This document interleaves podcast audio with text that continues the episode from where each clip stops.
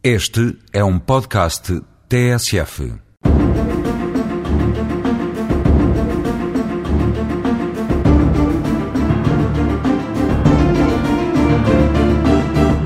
As pessoas, quando casam, podem nada determinar quanto à forma como os seus bens irão integrar o património familiar,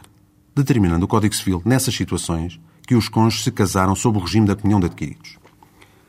O atual Código Civil prevê a comunhão de bens, a comunhão de adquiridos e o da separação de bens como os regimes de bem típicos. O regime da comunhão geral de bens implica que o património comum do casal seja constituído, em regra, por todos os bens presentes e futuros dos cônjuges que não sejam excetuados por lei encontrando-se, por exemplo, entre esses bens excepcionados e por isso próprios de cada cônjuge, aqueles de natureza estritamente pessoal, recordações de família de diminuto valor económico ou bens doados ou herdados em determinadas circunstâncias. O regime de comunhão de adquiridos, que é o regime regra, estabelece só constituem bens comuns do casal os adquiridos na constância do casamento, embora com algumas exceções, e o produto do trabalho dos cônjuges. São bens próprios de cada um dos cônjuges aqueles que tinham a data do casamento, bem como os que posteriormente deles advierem ainda de uma forma indireta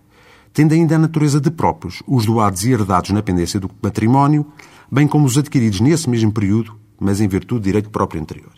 Em caso de dúvida quanto à propriedade dos bens móveis utilizados pelo casal, os mesmos consideram-se comuns. Para o regime de separação de bens, que é obrigatório nos casamentos sem prévia organização do respectivo processo preliminar, por exemplo, nos casamentos urgentes, e naqueles em que, pelo menos, um dos cônjuges tem 60 anos de idade,